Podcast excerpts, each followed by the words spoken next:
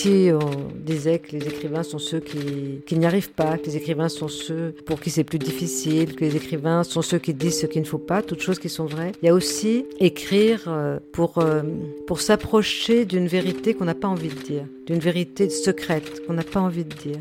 Et un livre est effectivement, c'est pour ça que les dictateurs les détestent, les détruisent, les brûlent, etc. etc. C'est un objet de liberté parce que ce qu'il y a entre les pages, en fait, reste secret. C'est pas comme les images. Les images, vous ouvrez un livre d'images, vous voyez tout de suite l'image. Vous ouvrez le livre de texte, tant que vous n'avez pas lu, vous ne voyez rien du tout. Vous voyez des petites pattes euh, noires, quoi. Et euh, si vous allez à la télévision et vous dites, je raconte comment j'ai été victime de ceci, de cela, et d'ailleurs, souvent, les gens vont vous croire, mais c'est pas pour autant qu'ils vont lire le livre. Parce que ce qu'il y a dans le livre, c'est autre chose. Ce qu'il y a dans le livre, c'est la poésie d'un être humain. Machinalement, mon crayon, je mâchonne quelques mots à la gomme. Je griffonne, aussi vierge que moi est ma feuille de papier, plus blanche que le blanc en machine lavée. Vous écoutez Assez parler, le podcast de l'école Les mots qui laisse les écrivains parler et qui donne envie d'écrire. Les mots, c'est une école d'écriture qui a été fondée en 2017 par Élise Nebout et Alexandre Lacroix sur une idée simple mais innovante, écrire s'apprend.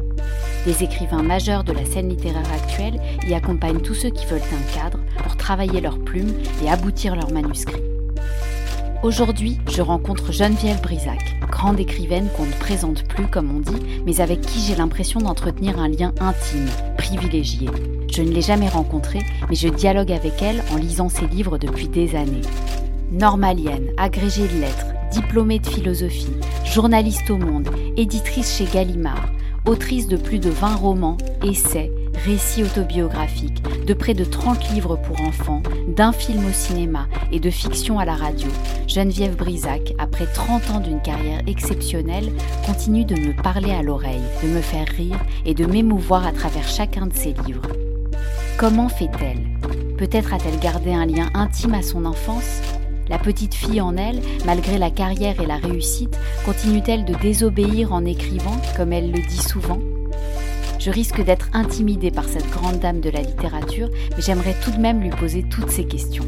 Quelques mots pour me présenter. Je m'appelle Lorraine Malka, je suis journaliste, autrice indépendante et passionnée par les questions que l'on ne pose pas assez aux écrivains, à savoir tout simplement comment écrivent-ils, avec quelle émotion, quelle conviction, pour transgresser quel interdit, en ayant peur de quoi et en se battant pour qui. En arrivant dans la cour arborée de l'immeuble de Geneviève Brisac, dans le 6e arrondissement de Paris, je me prépare à l'idée de ne pas la trouver seule chez elle. Elle sera probablement entourée de toutes les femmes écrivaines qui l'ont guidée depuis l'enfance et avec lesquelles elle discute jour et nuit. Assez parlé, écoutons Geneviève Brisac nous ouvrir la porte de ce chemin de désir d'écriture, ce lieu très spécial où elle se sent à la fois tremblante et libre comme l'air de dire haut et fort tout ce qu'elle n'a pas le droit de dire. Nous sommes euh, dans mon bureau, euh, là où je là où j'essaie d'écrire, enfin j'essaie, non, là où j'écris, euh, sous le regard bienveillant et un tout petit peu ironique de, Virginia Woolf. C'est une photo, une photo qu'on connaît peu, mais que moi j'aime beaucoup, très, très mystérieuse, un peu, un petit peu Mona Lisa comme ça. Et puis il y a des livres sur la table, des livres de, des œuvres complètes d'une femme que j'admire énormément, l'écrivaine Selma Lagerlof, euh, qui a écrit Le voyage de Gerson, mais aussi beaucoup, beaucoup d'autres choses. Puis il y a mon ordinateur, euh, mon cahier, voilà. C'est l'endroit où vous écrivez euh, tous les jours? Tous les jours, je, ben, je sais que c'est ce qu'on doit faire. Flannery O'Connor disait qu'il fallait s'asseoir deux heures par jour, quoi qu'il arrive, à cette table et voir ce qui venait. Et que si on ne s'asseyait pas, c'était un peu comme ne pas prendre de billets de loterie. Il n'y avait aucune chance qu'on gagne. Et vous le faites? Non.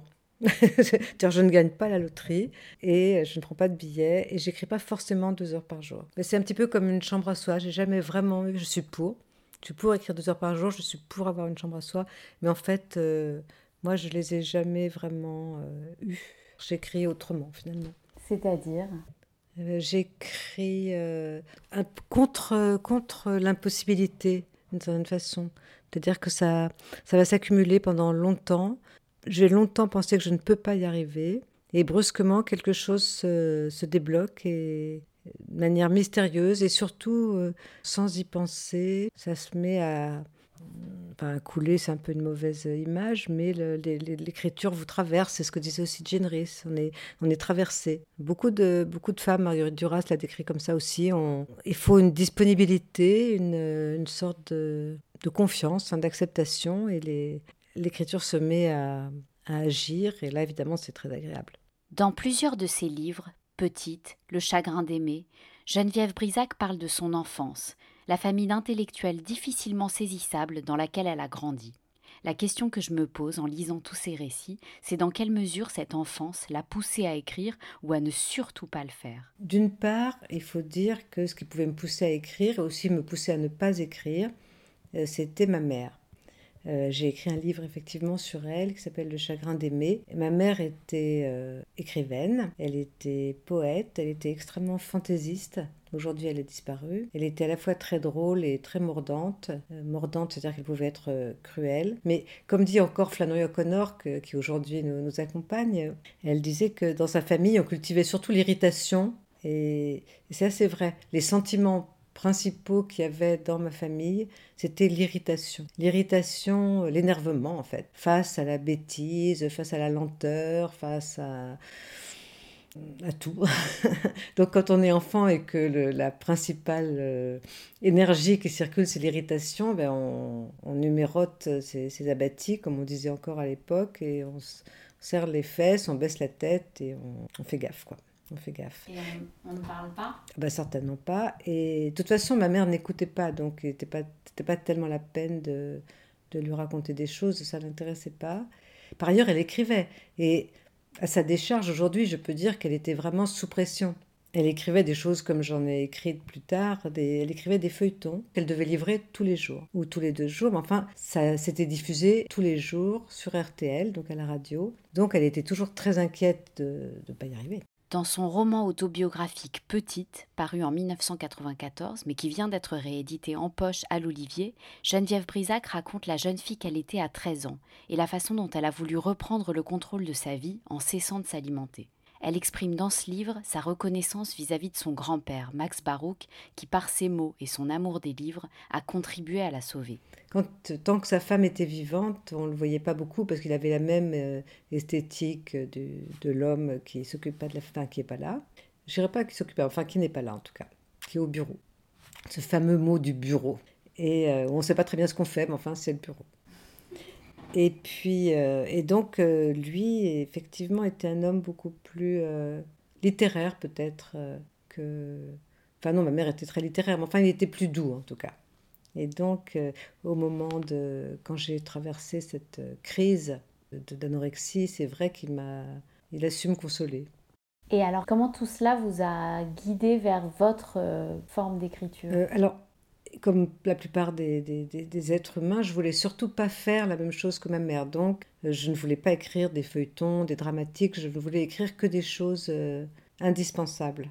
Qui, si, disons, je me disais qu'il fallait que je n'écrive que ce qui ne pouvait n'être écrit que par moi et pour parler de choses dont on n'avait jamais parlé de cette façon-là. Et puis, la génération de mes parents ne s'intéressait pas du tout au passé. Qui est très frappant, il s'intéressait au futur. Il lisait le journal de manière, euh, comment dire, jamais ils auraient manqué un numéro du Monde. Euh, c'était la religion, c'était vraiment le journal. Quoi. Ils ne pouvaient pas s'endormir sans avoir lu le Monde de la première à la dernière ligne. Donc ma vocation au départ, c'était plutôt d'écrire dans le Monde. Parce que je me disais que si j'écrivais dans le Monde, euh, il y reste ce que j'écrivais. Et donc j'ai essayé de, de, me faire embaucher au journal Le Monde et ça a presque marché, mais pas tout à fait en fait. Alors, pour euh, rester un tout petit peu encore dans l'enfance, euh, est-ce que parmi, donc, euh, entre votre grand-père, vos parents, vos sœurs peut-être, est-ce qu'il y en a un qui a été plus attentif à ce que vous écriviez et au simple fait que vous, que vous ayez cette envie d'écrire? Non, je crois que d'abord, ils n'étaient pas très pour, ils étaient tous assez contre. Et, puis, je pense que dans aucune famille, enfin, il y a très peu de familles où on suppose que qu'un des membres soit doué. C'est différent peut-être aujourd'hui, mais en tout cas à l'époque, c'était ce qu'il fallait, c'était bien travailler à l'école et point final, euh, certainement pas écrire. Non, non, c'était, j'étais pas du tout encouragée. Vous savez, les, les femmes en plus, euh, Ça, j'en ai très souvent parlé, mais dans l'ensemble, les femmes ont besoin d'être encouragées plus que les hommes parce qu'elles n'ont pas de modèle, parce qu'on leur a dit qu'elles n'y arriveraient pas, parce que, etc., etc. Et on ne les encourage pas. Euh, Nathalie Sarraute euh, raconte très joliment qu'elle est à Saint-Pétersbourg, elle a 8 ans, je pense, et elle donne euh, une histoire qu'elle a écrite à un ami poète, euh, de, un ami de sa mère. Hein. Alors euh, il, attrape le papier, il le lit et il lui dit bah, écoute, tu vas commencer par apprendre l'orthographe. Et moi j'ai plusieurs expériences de ce genre-là. Donc on apprend à ne pas montrer ce qu'on fait pour ne pas être comment dire, détruit en fait. Dès l'enfance, Geneviève a pourtant levé la tête face aux expériences humiliantes de ce type. Il faut dire qu'elle était accompagnée par un gang de filles qui, au départ en tout cas, admiraient tous ses faits et gestes le gang des petites sœurs. Quand on, était toutes les trois, et en plus j'étais beaucoup chargée de les garder pour les raisons qu'on a, évoquées tout à l'heure. D'abord c'était du coup vraiment mes spectatrices, et puis c'était aussi mon auditoire. Et donc, j'écrivais des spectacles pour elles et je, leur lisais à haute voix beaucoup de choses, en particulier la légende des siècles. Par ailleurs, il faut dire que mes sœurs et moi, on est très très rapprochés. On a à peine un an, on a un an d'écart chacune. C'était à la fois très précieux de les avoir, mais c'était aussi un peu encombrant. Il y a eu une époque où j'aurais voulu être la jumelle de, de ma sœur cadette dont j'avais l'impression qu'elle était plus aimée, ses qualités étaient plus appréciées. Enfin, c'était pas une impression, c'était vrai. Hein. Je me souviens d'une scène que je devrais pas raconter, mais enfin, je peux. J'ai toujours du mal à m'empêcher de raconter les choses qu'il faut pas raconter. Donc j'arrive chez, chez ma mère, je lui offre un livre pour enfants que je viens d'écrire. Et la, la, femme de ménage qui est là dit Ah, mais vous écrivez aussi? Je dis Comment ça, aussi? Là, j'ai déjà écrit 15 livres à cette époque-là. Elle me dit, bah oui, c'est votre sœur, l'écrivaine. Ah, je dis, ah non, non, euh, non, non, non, c'est moi. Et elle dit, ah bon, votre mère dit toujours que c'est votre sœur. Et, euh, et ma mère, donc je dis à ma mère, mais enfin, elle dit, oui, ta sœur n'écrit pas, mais si elle écrivait, ce serait magnifique. Et euh, donc rien qu'en le disant, j'éprouve un grand chagrin. bah alors, c'est pas juste. parce qu'il y a quand même dans le fait d'écrire et de publier, comme vous le savez, Lorraine, un danger, un risque, une exposition. Euh, l'exposition surtout d'ailleurs à, ce que les gens trouvent ça euh, pas bien. C'est ridicule. C'est Virginia Woolf qui disait, pour écrire en tout cas, il y a une chose qui est certaine, c'est qu'il ne faut pas avoir peur du ridicule. Pendant que Geneviève Brisac me raconte ce souvenir d'enfance, je me demande comment poursuivre l'entretien, car je suis très émue par cette confidence. Comme je la vois attraper la main de Virginia Woolf pour ne pas trop dévoiler son émotion, j'en fais de même en proposant à Geneviève de me parler d'un conte pour enfants qui l'a beaucoup marqué et qui ressemble à ce récit, le conte des fées de Charles Perrault. Le conte des fées, c'est une histoire euh, très fondatrice euh, parce que c'est une histoire qui parle d'éthique en fait, hein, de morale. Donc c'est une mère qui, euh, qui préfère nettement sa fille aînée à la cadette. Donc là, il y a trois sœurs et la petite est une sorte de cendrillon, donc elle est tout le temps envoyée à la fontaine pour chercher de l'eau. Elle arrive à la fontaine et là il y a une vieille femme euh, très courbée, très très édentée, euh, qui lui dit je suis trop faible ma petite, est-ce que tu peux remplir la cruche euh, pour moi? Et donc la jeune fille qui est gentille et bonne et généreuse remplit la cruche pour la vieille femme et elle lui dit Mon enfant, tu es bonne et tu as le cœur euh, tendre. Sache que désormais quand tu parleras, ce sera des diamants, des pierres précieuses qui sortiront euh, de ta bouche. Donc la jeune fille rentre chez elle et sa mère lui dit mais enfin qu'est-ce que tu as fait? Elle la frappe peut-être, elle lui dit mais enfin tu as traîné euh. et la jeune fille dit pardon, pardon mère et à ce moment-là évidemment quand elle dit pardon mère les flots de pierres précieuses jaillissent de sa bouche. Donc elle raconte tout, et donc la marâtre décide immédiatement d'envoyer l'aîné à la fontaine. Et elle lui explique bien, lui dit il va y avoir une vieille femme, surtout tu lui donnes de l'eau, tu remplis sa cruche, etc. L'aîné va à la fontaine, il n'y a pas de vieille. En revanche, il y a une grande, la fée, donc elle-même dans son costume de fée habituel, qui, s'approche d'elle et qui lui dit Jeune fille, peux-tu euh, me remplir la cruche? Et là, l'aîné ricane méchamment et elle dit Certainement pas, euh, moi je suis là pour remplir la cruche d'une vieille femme bossue et fragile, parce qu'ensuite, etc.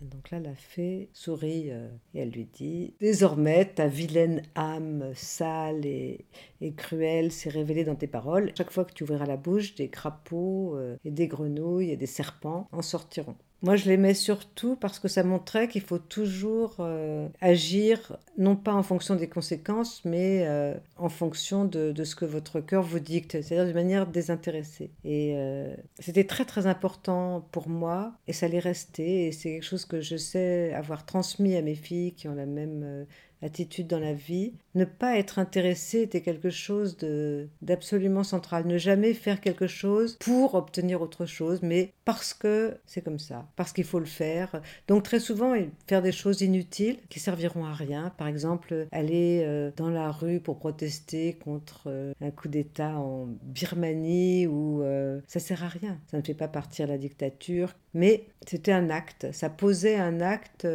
et moi, j'ai vraiment, c'est vraiment la chose la plus précieuse dans, dans mon existence, cette conviction que euh, qu'on fait les choses parce qu'on les fait.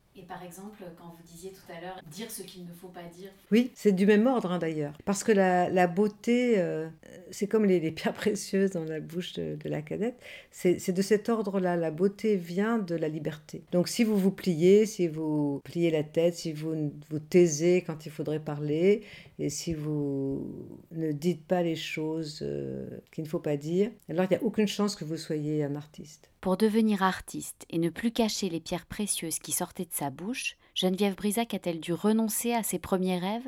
Par exemple, écrire dans le monde? Pas tout à fait. Écrire dans le monde, ça avait vraiment été surtout mon objectif. C'est la période que j'appelle la période où j'étais arriviste, mais c'était bien avant. Après, j'ai renoncé. En fait, je voulais pas seulement écrire dans le monde. En vérité, la vraie chose, c'est que je voulais diriger le journal. Comme ça, au moins, mes parents et mes grands-parents, d'ailleurs tout le monde, seraient impressionnés, ce qui d'ailleurs est vrai. si j'avais réussi à diriger le journal Le Monde, qu'on peut constater je n'ai pas réussi à faire, j'aurais été autrement respectée par ma famille. Mais glissons, j'ai pas pu. Donc à l'époque, quand j'avais 10 ans, je voulais diriger le monde et je voulais aussi être écrivain chez Gallimard. Enfin, j'aurais bien dirigé la maison Gallimard, mais comme j'avais compris que c'était les Gallimard qui le faisaient, bon, je ne pouvais pas diriger Gallimard, mais je pouvais en revanche euh, me, me, faire embaucher. Vous êtes quand même devenue euh, journaliste au Monde et oui. éditrice. Oui, c'est vrai finalement. Et euh, ça a précédé le moment où, où, vous avez commencé à écrire pour publier? Non, oui, j'écrivais toujours, j'ai toujours écrit, euh, j'écrivais, euh, je lisais beaucoup Virginia Woolf, j'ai toujours beaucoup lu, donc euh, je, je prenais modèle sur elle pour essayer de d'écrire en, en osant être moi-même, comme elle le dit, pour trouver une phrase souple, à la fois drôle et mélancolique, etc. etc. Voilà, donc j'écrivais, j'écrivais, mais je trouvais que j'étais trop jeune, j'étais trop jeune pour publier. Et donc j'écrivais dans les cafés, j'ai toujours beaucoup aimé écrire dans les cafés à cause de, du bruit, enfin du bruit ou du pas bruit, enfin des gens en fait, de la vie qui, qui est là. Et puis un jour, un, éditeur euh, euh, qui a disparu aujourd'hui, qui s'appelait Jean-Marc Robert, s'est passé. Et il me connaissait bien, euh, il me trouvait drôle, et il m'a dit mais qu'est-ce que tu fais Et je lui ai dit ben tu vois bien, je, ne suis pas en train d'éplucher des pommes de terre quoi. Et et il m'a dit Ah, mais donne-moi, c'est un livre, donne-le-moi. Et je lui dit Non, mais je suis beaucoup trop jeune pour publier. Et là, il a éclaté de rire. Il m'a dit Mais t'as quel âge? Et à l'époque, j'avais 35 ans. Donc je lui ai dit bah, 35. Il m'a dit Mais non, mais Geneviève, 35 ans, c'est pas jeune du tout. Donc là, c'était un, un coup de semonce. J'avais jamais pensé que, euh, que j'étais pas jeune. quand même un, un, gros coup sur la tête. Mais c'est aussi propre aux rêveurs. Hein. C'est quelque chose que, d'intéressant quand, on est rêveur, ce qui est évidemment mon cas. On n'a aucune idée de... Il n'y a pas de durée, on vieillit pas, euh, le temps passe pas. Alors qu'en fait, le temps passe. Mais quand vous rêvez, le temps passe pas, vous rêvez. Puisque le temps ne passe pas et que Geneviève nous fait rêver le passé comme si on y était, revenons dans ce café au moment où Geneviève croise la route de l'éditeur Jean-Marc Roberts alors qu'elle est en train d'écrire son premier roman qui s'appellera Les filles, l'histoire tragique de deux sœurs pendant la guerre d'Algérie. En fait, ce n'est pas exactement son premier roman. Quelques années plus tôt, Geneviève, qui était instite, avait déjà exercé sa plume avec des portraits d'écoliers qu'elle avait rassemblés sous le titre Chronique vert de gris et qu'elle n'avait pas réussi à faire publier. Vexée, Geneviève avait accompli, oups, ce qu'on appelle un acte manqué. J'ai perdu mon manuscrit. Et c'est drôle parce que, enfin drôle, moyen, mais c'est quand même un peu drôle parce que, euh, bon, je me suis dit, voilà, c'est comme un, un, un palimpseste, c'est la couche d'en dessous. J'ai perdu mon premier manuscrit et euh, je commence directement avec le second. Et j'ai toujours repensé à ces chroniques vert de gris. Euh, qui étaient des espèces de portraits d'élèves en fait. Et alors pour revenir euh, ce jour donc euh, où vous avez croisé Jean-Marc Roberts Donc j'ai très vite fini le livre, forcément. J'étais attendue et demandée, je lui ai donné et j'ai attendu. Un jour, deux jours, trois jours, pas d'appel. Et donc finalement, bah, je pleure, je pleure, je pleure, je pleure, je pleure. À l'époque, il n'y a pas de portable en plus. Donc je suis à côté, je suis vraiment assise à côté de mon téléphone à attendre que ça sonne comme un amoureux, quoi, qui n'appellerait pas. Et, euh, et puis finalement, je l'appelle au bout de trois jours. Et là, il me dit oui, je sais, Geneviève, j'aurais dû t'appeler depuis longtemps, mais ça m'a vraiment perturbé ton manuscrit. C'est pas du tout ce que j'attendais de toi. Moi, j'attendais quelque chose. Je te vois comme une sorte de tu vois, de personnages de, de Truffaut, une espèce de Claude Jade comme ça. mais euh, je m'attendais pas du tout, du tout à, ce que tu écrives ce texte qui est très noir, très violent, très sombre. C'est pas du tout comme ça que je te vois. Pour moi, tu es la légèreté. Euh. Donc là, je suis vraiment désespérée. Et je dis, ben ouais, mais je suis ça aussi. Quoi. Et donc là, je pleure, je pleure. Et je rencontre euh, Pascal Quignard, qui travaillait chez Gallimard. Et il me dit, mais qu'est-ce que tu as? Et je lui dis, ben voilà, non. Il me dit, mais il était éditeur. Pose ton manuscrit euh, chez, la concierge, chez le concierge, chez le gardien de chez Gallimard, et je t'appelle. On était assez amis aussi. Et le lendemain, il n'appelle pas. Alors là, franchement, euh... que j'étais convaincue que c'était très bien ce que j'avais fait. Donc je l'appelle. Et là, il a ce cri du cœur que j'oublierai jamais. Il dit, oh, je t'ai complètement oublié. Comment ça, tu m'as oublié? Ah, il dit oui, le manuscrit est toujours euh, chez le gardien, j'ai oublié de passer le prendre. donc il est passé tout de suite, il l'a lu très vite, c'était pas très gros, et il l'a publié euh, tout de suite. donc je suis devenue un auteur Gallimard euh, à ce moment-là. Donc il y avait ce mélange quand même de manque de confiance totale et de foi en vous, et en même temps de, détermination et de certitude que qu'une fois que, que, vous aviez terminé votre manuscrit, il valait le coup. Ah, c'est pas qu'il valait le coup. Je pensais que ça changeait la face du monde. Mais pas du tout. Euh. Non, non, mais c'est vrai que c'est exactement. Il y a. C'est vraiment. Euh, oui, c'était exactement ça. Les deux en même temps. On dit que tout a changé. On dit que l'heure et le temps des femmes sont arrivés. On ne compte plus les auteurs de best-sellers, les romancières reconnues. Ce serait bien, me dis-je, si nous avions gagné. Et pourtant, et pourtant, il m'a semblé urgent d'y revenir, urgent de me méfier. Comment analyser cette situation? Comment analyser mon inquiétude? Car il y a pire que de constater que l'on a perdu une bataille de plus, c'est de s'imaginer qu'on a gagné la guerre.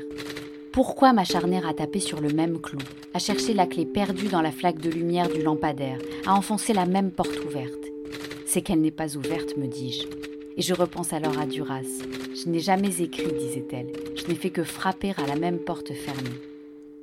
C'est qu'il y a derrière tout cela une sorte de malentendu qui concerne et la littérature et les femmes. C'est une sorte de théorème. Il faut, pour décider de devenir écrivaine, un entêtement aussi grand qu'est menaçante la fêlure d'où sourde cette possibilité et ce désir. Il faut certes des modèles, comme le disait Virginia Woolf, mais il faut surtout cette confiance en soi, cet investissement passionné et exclusif dans son propre destin qui fait historiquement défaut aux femmes artistes, à cause de cette fêlure précisément, qui les menace psychiquement plus durement que leurs collègues masculins. J'ai fait de mon âme ma maison, je trompe ma vie avec mon âme. C'est une autre partition que mari et amant, disait Marina Zvetaeva. C'est ce qu'elles font toutes, celles dont je parle ici. Les entendez-vous? Alors aujourd'hui, aujourd'hui, je pense que le combat des femmes euh, est euh, prioritaire parce que, euh, enfin prioritaire, c'est complètement idiot de dire ça. Et c'est le mien, d'abord à travers la littérature, parce que je pense qu'il y a vraiment beaucoup de femmes qui ont parlé de leur vie, de leurs espoirs, de leurs euh, faiblesses et de leurs forces et de leur poésie, alors que les hommes n'écoutaient pas, allaient au bureau, comme, je le disais, avec leurs petites mallettes.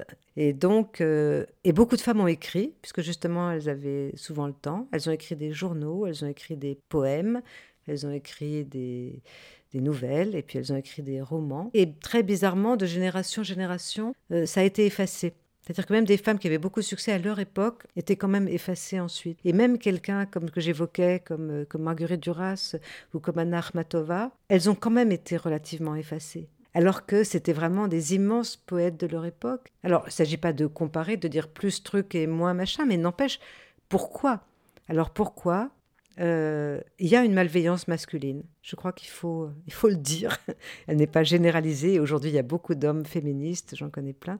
Mais il y a aussi une vraie malveillance masculine qui est faite, comme toutes les malveillances et comme tous les racismes, de peur. C'est-à-dire, il ne faut pas que les femmes, les noirs, les femmes noires, euh, les femmes asiatiques, des, enfin, qui que ce soit d'ailleurs, viennent marcher, j'allais dire, dans les plates-bandes, occuper les plates-bandes ou peut-être même jardiner dans les plates-bandes qui ont été euh, celles euh, des, écrivains, des hommes écrivains jusque-là. C'est une chose que, Virginia Woolf a éminemment développé, pas seulement dans une chambre à soi, mais dans tous ses livres.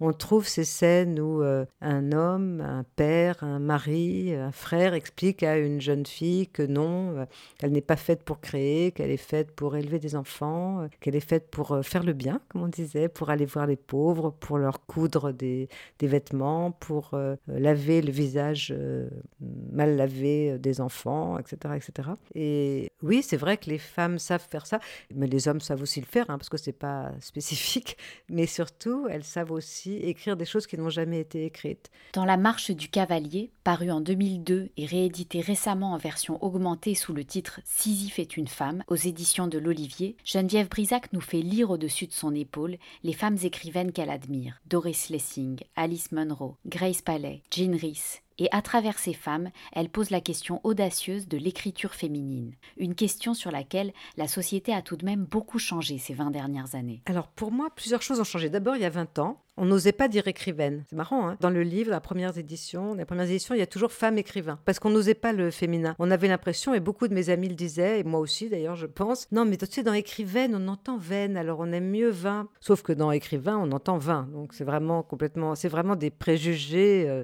de, ouf, quoi. C'est débile. Mais on pensait sérieusement que pour être prise au sérieux, il fallait s'assimiler. C'est exactement euh, comme la judéité.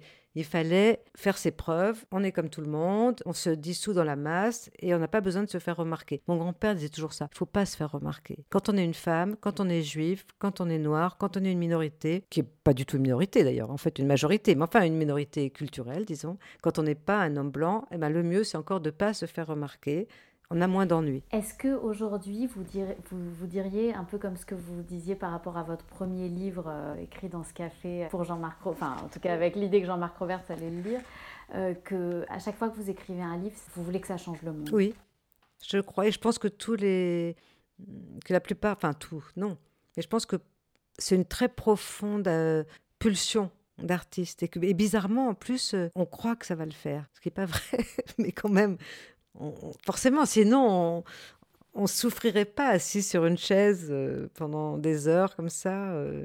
Oui, on croit que ça va changer quelque chose, euh, changer le monde, pas complètement, mais quand même. Et puis aussi, ça change. Peut-être que ça change pas le monde. Peut-être qu'en vieillissant, on met de l'eau dans son vin. Enfin, dégueulasse de mettre de l'eau dans son vin. Mais bon ça change la vie de mes amis en tout cas. C'est-à-dire que à l'inverse, quand je lis le livre euh, d'une de mes amies euh, très chères, euh, écrivaine, que ce soit, je prends quelques exemples, Florence Evos ou Agnès de Sarthe ou Alice Buteau, je vais la vie me paraît plus facile à vivre. La vie me paraît plus supportable parce que leurs livres, parce qu'en fait elles existent, mais aussi parce que leurs livres existaient. Ça, ça a été un très fort moteur de, ma vie d'éditrice. C'est quand je lisais quelque chose de, de fort, quand j'ouvrais un manuscrit et qu'il y avait quelque chose d'inattendu, de fort, de, beau, ma journée était euh, transformée. Et est-ce que ça vous fait peur, euh, ce désir de changer le monde? Oui, c'est vrai. Il y a... Vous avez raison de, de dire que ça fait peur, parce qu'on est obligé d'aller à l'endroit où c'est un peu dangereux. Euh, et je ne connais pas de d'écrivaine, et je le vois mieux sur les autres que sur moi, hein, c'est quand même en général le cas, euh, qui n'ait pas peur au moment de, de la remise ou de la publication encore plus, parce que quelque chose va se voir. Et on a quand même appris aux femmes à ne pas, pas montrer, euh, pas se montrer. Est-ce que, est-ce que vous écrivez en ce moment? Oui.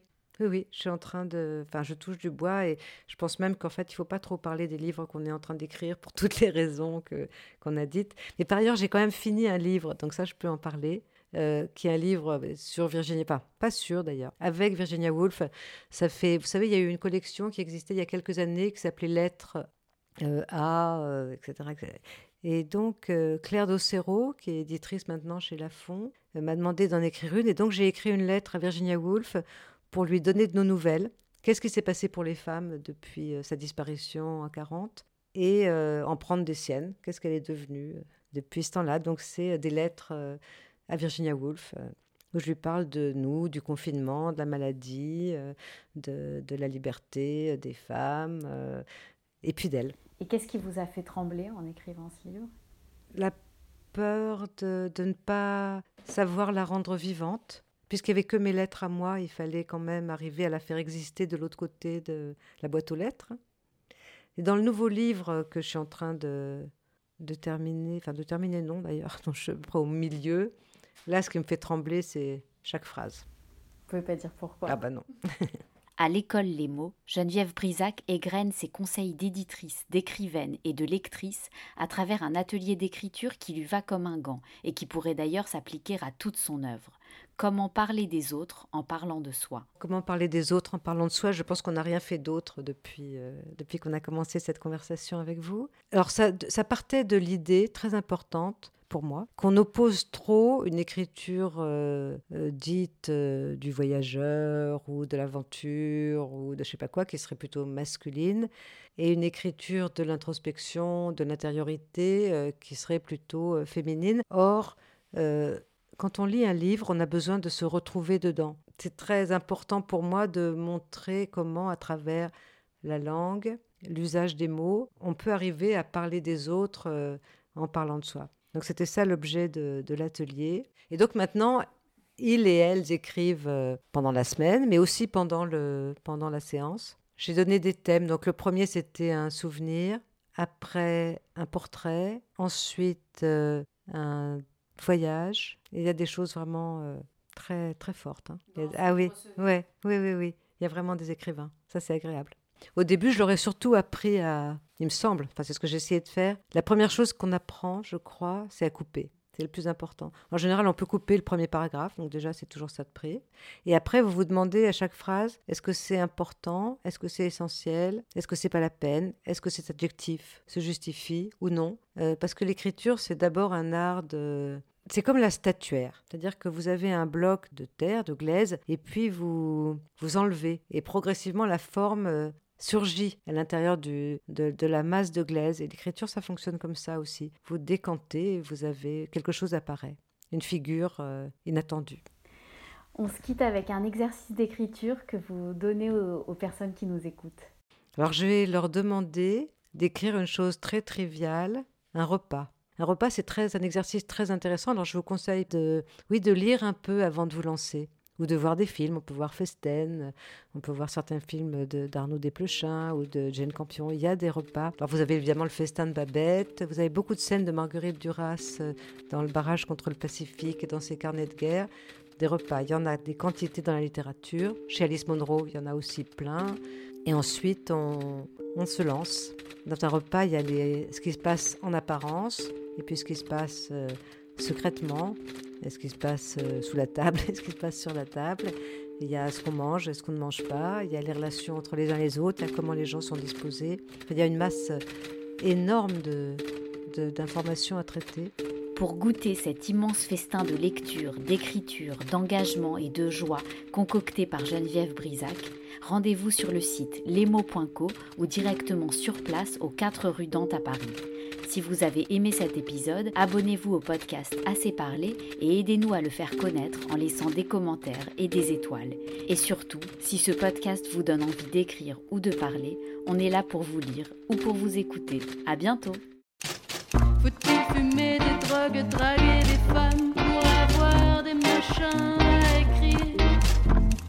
Dois-je fumer du crack